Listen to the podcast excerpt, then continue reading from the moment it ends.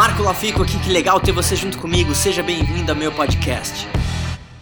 E hoje eu quero falar um pouco sobre frustração.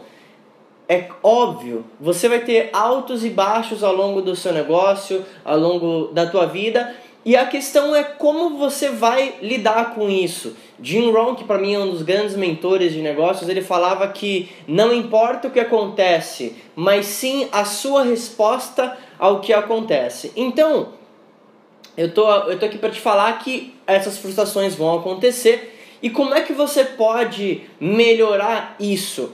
Você pode melhorar entendendo que isso faz parte de qualquer negócio. Todas as pessoas muito bem-sucedidas foram pessoas que tiveram algumas frustrações ao longo do caminho. Só que quando você tem um sonho muito claro, o obstáculo ele não te para.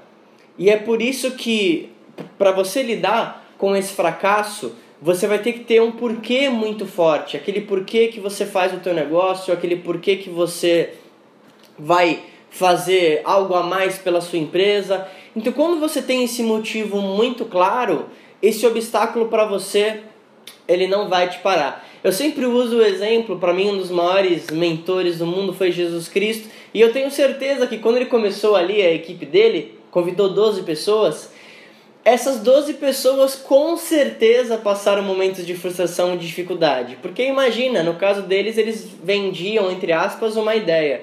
E aqui não, não vou entrar no, no quesito religião, mas é só para te ilustrar essa história.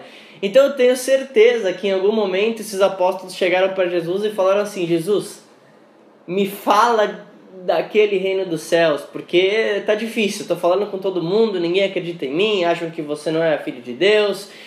Então imagina, só que eles continuaram, por quê?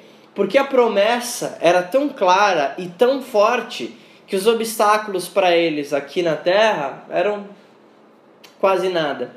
Então, se você, de novo, tiver um porquê muito forte para desenvolver qualquer coisa, eu garanto para você que quando acontecer algum fracasso momentâneo, você vai saber lidar com ele muito bem, porque o seu emocional vai estar tá muito bem preparado. É isso, gente. Até a próxima dica. Valeu. E aí, o que, que, você mais gostou desse podcast? Se você adorou, deixa 5 estrelas e se conecta comigo nas redes sociais em arroba marcolafico e se inscreve lá no canal do YouTube em youtube.com barra. A gente se vê em breve.